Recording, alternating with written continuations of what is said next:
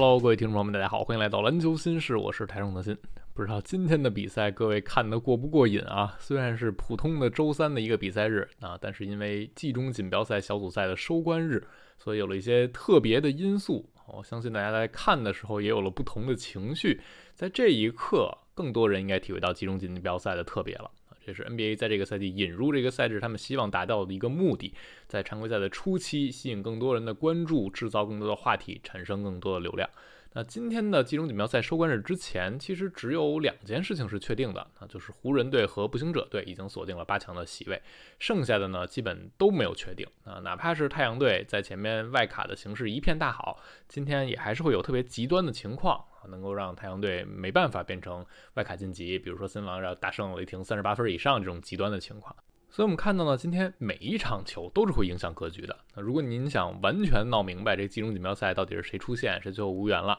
那只能是每一场球都关注才行。那这也让今天的八场比赛都有了额外的意义。要不然放在一个普通的比赛日，可能真的这八场球有的球大家觉得没有什么可看的价值，包括有一些球星的缺席。但是今天是不一样的。那东部这边是开的比较早啊，这边先出现了一些争斗，然后出现这个结果。今天凯尔特人是大胜了公牛队啊，赢了二十七分，他们赢的足够多。今天篮网队和凯尔特人有一个竞争的一个情况啊，篮网队最终也是赢了猛龙队，赢了十二分，但不够啊。凯尔特人这边是赢了二十七分，这样凯尔特人、篮网和魔术形成了三队互有胜负的连环套。那都是三胜一负，最终凯尔特人凭借着净胜分的优势拿到了小组第一。当绿军这边先打完的时候，我也在开玩笑说啊，他们得看着点篮网这边，得给篮网队加油啊！为什么呢？因为篮网队这边如果输给了猛龙，那凯尔特人和魔术。两队战绩持平，俩人是直接先比胜负关系。啊，因为魔术队正面击败了绿军，所以如果篮网队今天输给猛龙，凯尔特人就变成了最多小组第二，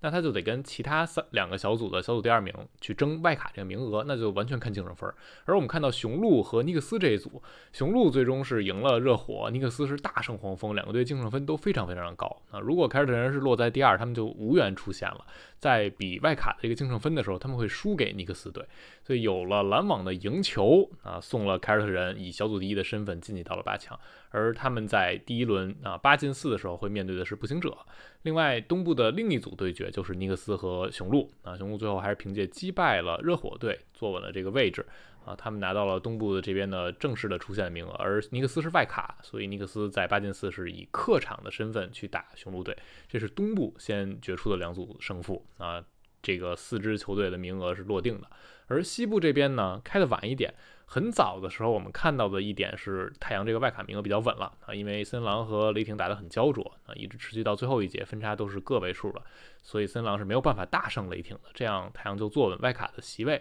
但是。太阳和湖人是不是在呃锦标赛的八进四就对决也还不一定啊。还有一个很极端的情况，如果国王能大胜勇士四十五分以上，那国王的净胜分会超过湖人，就变成第一轮太阳打国王。当然，我们看到最后这一幕也没有出现啊，所以。西部这边先确定的一组就是湖人和太阳会在季中锦标赛八进四先碰面，而另外的一组对决是今天啊通过两场比赛决定的，就是火箭和独行侠以及国王和勇士啊，因为这两组的小组头名都没有确定。今天这场比赛如果火箭赢了独行侠，他们就可以是 B 组的小组第一，然后以这种正式的身份进入到季中锦标赛。他们和鹈鹕队。如果火箭赢啊，他们和鹈鹕都是三胜一负，而火箭是正面击败鹈鹕的。只可惜我们看到最后火箭是输了球啊。这场比赛独行侠还是展现出来有嗯更高层级的巨星，最后时刻决定比赛。欧文和东契奇末节得分都上双了，而火箭这边申京也是非常出色啊。但最后东欧的联手，包括小琼斯的一些反击和三分球的回应，帮助独行侠又赢下了关键时刻。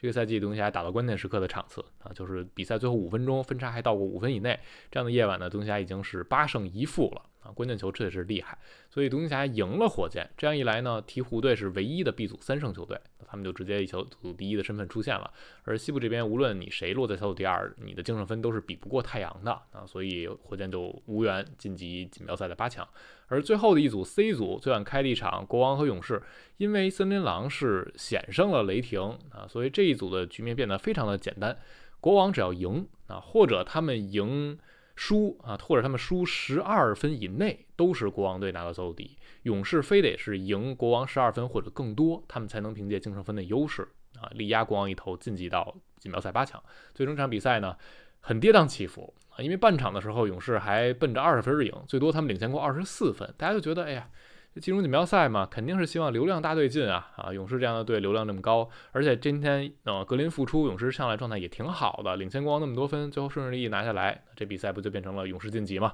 可是啊，峰回路转，剧情跟人们想象的完全不一样。这场球呢，勇士遇到了一些挫折，那就是保罗很早就伤退了，然后佩顿二世呢下半场也伤退了，撞到小腿。那这样伤了两个外线的球员，勇士的外线轮换有点吃紧，而国王队这边呢是慢慢慢慢就把比分给缩小啊。打到最后一节的时候，勇士这边接连犯了很多的错误，而国王队这边手感是越来越好的。他们犯了什么错啊？勇士这边本来穆迪手感很火热啊，最后一节勇士单节全队拿十九分，穆迪一个人十一分啊。那段时间他和维金科夫形成一个对标，是勇士这边上分比较稳的。但是最后呢，科尔还是相信老将啊，他是把维金斯拿上来替下了穆迪。但这是一招，回头再看啊，可能会觉得勇士这边可以再呃大胆一些，科尔再大胆一些。然后另外呢，就是在呃不到两分钟的时候，两分多钟的时候，库里有一个球接球三分。那个球起手之后，库里有一个摆腿的动作，裁判给了进攻犯规。这个时候，科尔选择了挑战啊，挑战呢，裁判通过录像回放判定这个挑战失败了。但是那个挑战失败之后，扣掉勇士的暂停，就是他们本场比赛最后一个暂停了。也就是勇士在很关键的一场比赛的最后两分多钟的时间里是没有任何暂停的，完全只能靠球员在场上自己去操作，自己去判断。这对他们来说也是埋下了一个隐患。最后我们看到就是勇士连续的两个活球失误啊，一个就是国王突然在前场夹击了一下库里啊，在后场夹击了一下库里，让库里传了一个失误球，那这个球蒙克最后转化成了国王队进攻的一个三分球。再一个呢就是啊格林这边在前场又一个传球失误。勇士连续两个失误球给了国王的机会，国王最后是由蒙克单挑维金斯，非常高难度的一个 中距离，我觉得都不算嗯中距离跳投了，都是一在空中有一小折叠把球推出去，维金斯已经扑到极致了啊，但蒙克就是。进入这个 zone，他的手感在线，把这球打进啊，完成了准绝杀。最后时刻，勇士这边没有暂停，库里只能过来扔一个，也没有任何的希望啊。整个勇士队以这样的方式浪费掉了二十四分的最大领先，输掉了比赛。那国王队就以四战全胜晋级到了季中锦标赛的八强。至此，季中锦标赛的八支球队全部落定啊，整个的赛程也出炉了。西部这边呢，第一轮是太阳客战湖人。鹈鹕客战国王，东部那边呢是尼克斯客战雄鹿，凯尔特人客战步行者。然后东西部这边分别啊，先是四支球队嘛，四进二，然后二进一，打出来东西部冠军，最终去决出一个总冠军。而比赛的赛程也安排出来了啊，就是在北京时间的十二月五号先打两场，然后十二月六号再打两场。半决赛呢是十二月八日，总决赛是十二月十号。总决赛和半决赛都是在拉斯维加斯的中立场地，而八进四呢是在我们刚才提到的有主客场的。那最后的总决赛那场比赛呢是不计入常规赛的呃场次的啊，那样的总决赛两队会打八十三场比赛，在这一个赛季常规赛加上季中锦标赛，剩余所有球队呢还是八十二场。那在这期间被淘汰的那些队伍，他们是正。式的，普通安排常规赛来打啊，不会说大家就一直歇着看这些球队在场上打球，还是要打比赛的啊。但是这个常规赛赛程因为是要根据季中锦标赛的出现情况来定嘛，所以这个赛程也是现安排。我们就等一下啊，看看 NBA 这边最后给出来赛程是怎样的。那这个集中锦标赛打到小组赛的最后一轮，我相信啊，大家对于这个新的赛制会有更多的实感了。啊，更多人还发现啊，这个比赛确实挺刺激的，以及更多人来询问这个赛制到底是怎么样啊？大家这个比赛到底是什么一个行进情况啊？我之前就已经判断过，金融锦标赛尤其是第一年搞，大家肯定是在小组赛的最后一轮以及淘汰赛阶段才开始对这个比赛有实感，包括这些打比赛的 NBA 球员也是。之前很多人接受采访的时候都说啊。集中锦标赛可能打了两三场了，都说我对这个比赛还没有任何概念，也不知道这比赛怎么个出现形式，就是因为它是嵌入在常规赛里的，那些比赛该打还是正式打，所以很多球员一开始没太关注集中锦标赛，但是打到小组赛最后一轮啊，大家开始明白过来了，因为你要为出现形式去算，你得算小分儿，就像我们看到，如果你是普通的常规赛啊。那很多的之前那种比赛，比如说那太阳打灰熊那场，灰熊队阵容就很残破，那场比赛没有杜兰特，比赛的差距拉的也挺开的。那可能很多人看着看着也就无聊了。后边的比赛最后时刻呢，大家也就是垃圾时间、垃圾阵容上去去打一打就完了。但是由于是季中锦标赛，所以多了抢净胜分的意义。因此这个季中锦标赛带来一点就是垃圾时间很多多了额外的意义。啊，这个可能会让球员造成一些吐槽，比如德罗赞有点不满意啊，比如塔图姆有点不满意，说打到最后有点不太习惯啊。我们还是要尊重比赛，一边已经大比分领先了，为什么要死命打呢？但是锦标赛就是这样，你要抢出线名额，你要算小分儿，就得这么去抢。那布克最后打灰熊那个打板三分，就是帮助太阳队稳坐了他们这个外卡席位啊。包括今天开始人努力的去多赢公牛，也是为他们出现占据了一个有利的身位，这是他们需要去习惯的一点。那我觉得这个没有不尊重比赛，大家只要理解这个赛制就可以了。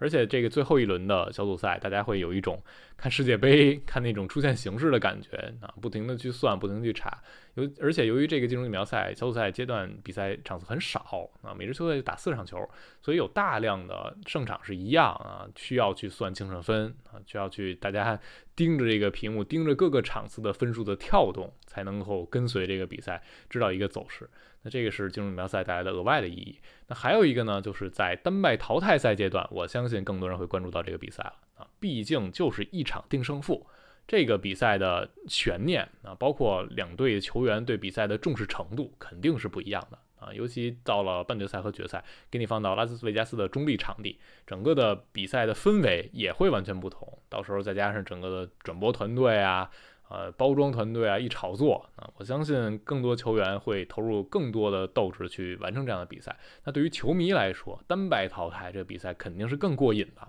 一切皆有可能，以弱胜强的概率可能会增加啊。某一个球星在某一个夜晚主宰比赛的这种高光时刻也会更加闪耀，这一定是更好看的啊。所以打到了淘汰赛阶段，大家可以更多的去关注一下集中锦标赛。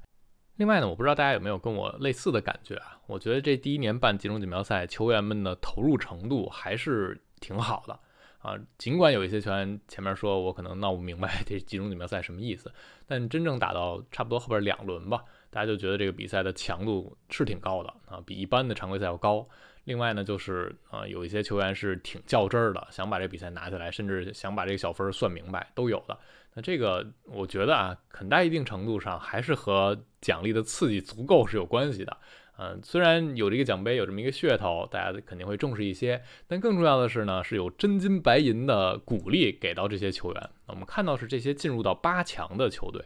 所有的这些球员，至少你都揣兜里五万美金了。啊，这是奖金。如果你能进四强，这五万就变成十万美金。进到总决赛呢，两支球队的所有球员至少是二十万美金，而最后的总冠军球队每一个球员都能拿到五十万美元的奖励，包括主教练也能拿到这样的奖励，以及你的教练团队也能够分一个奖池里的奖金啊。所以这个数量说实话是不小的。那对于比如丁威迪之前就说了啊，你要是最后拿冠军，相当于送你一辆劳斯莱斯啊，五十万刀可以买了。那这个诱惑力是挺足的，对于那些拿底薪的球员，拿的薪水不是特别高的球员，确实很有诱惑力啊。即便是对比较高薪的球员，反正这比赛该赢也是要赢，该打也是要打的嘛啊，所以他们还是会尽力的去拼，这个是给他们到刺激啊，让这个比赛变得是更加激烈的。所以我个人感觉啊，这第一年办集中锦标赛能办成这样啊，重头戏还没有正式开始，热度已经上来，还是挺可观的。啊，对于 NBA 联盟来说，大家可以想一下，他们为什么要在今年注入这个噱头？当然是为了有流量、有收视率啊，在漫长无聊的常规赛里增加一些新鲜感。嗯，我们就想一下，现在是十一月底、十二月初，开始正式进入到金融锦标赛最火热的时候啊，小组赛的最后一轮，包括淘汰赛阶段啊，这是一个小的爆点啊。然后呢，就进入到十二月底有圣诞大战这个噱头，以及二月初的时候是交易截止日，在那之前大家关注度也是提上来的。最后呢，到三月底、四月初是常规赛的冲刺。那这样 NBA 整个把常规赛分成这么几段，每隔一段时间就给你一个刺激的点。让你能够关注到联盟的比赛，这是他们的一些小心思啊。现在我们看到整个常规赛应该不存在连续两个月什么这种爆点的啊噱头都没有。现在这种锦标赛的意义就是这样啊，要不然每年开季的时候，在圣诞大战之前的比赛确实会显得比较单调一些啊。再往后。转过年来，还之前也安排过这种速敌周啊啊，包括还有什么马丁路德金日啊，这些也是特别的场次。但是总的来说，在开季初的这段时间显得平淡一点，而集中锦标赛的注入，就是为了把这一段的啊精彩程度啊噱头流量也都拉起来啊。目前看上去效果还是挺好的。那关于整个集中锦标赛最后这个出现日的情况，大家有什么想讨论的，可以在评论区留言。包括这八支球队，现在您看好谁能夺冠？可以留下一个小的预测啊，湖人、太阳、国王、鹈鹕，西部这边四个会最后决出一个队。东部这边呢是雄鹿、尼克斯、步行者和凯尔特人决出一个队，最终东西部最强的那两支队脱颖而出两支队再进行一个对话，完成冠军的角逐。那冠军是谁？您可以在评论区留言，我们看看最后谁能猜对，变成真预言家。好了，感谢收听，我们下期节目再见了，拜拜。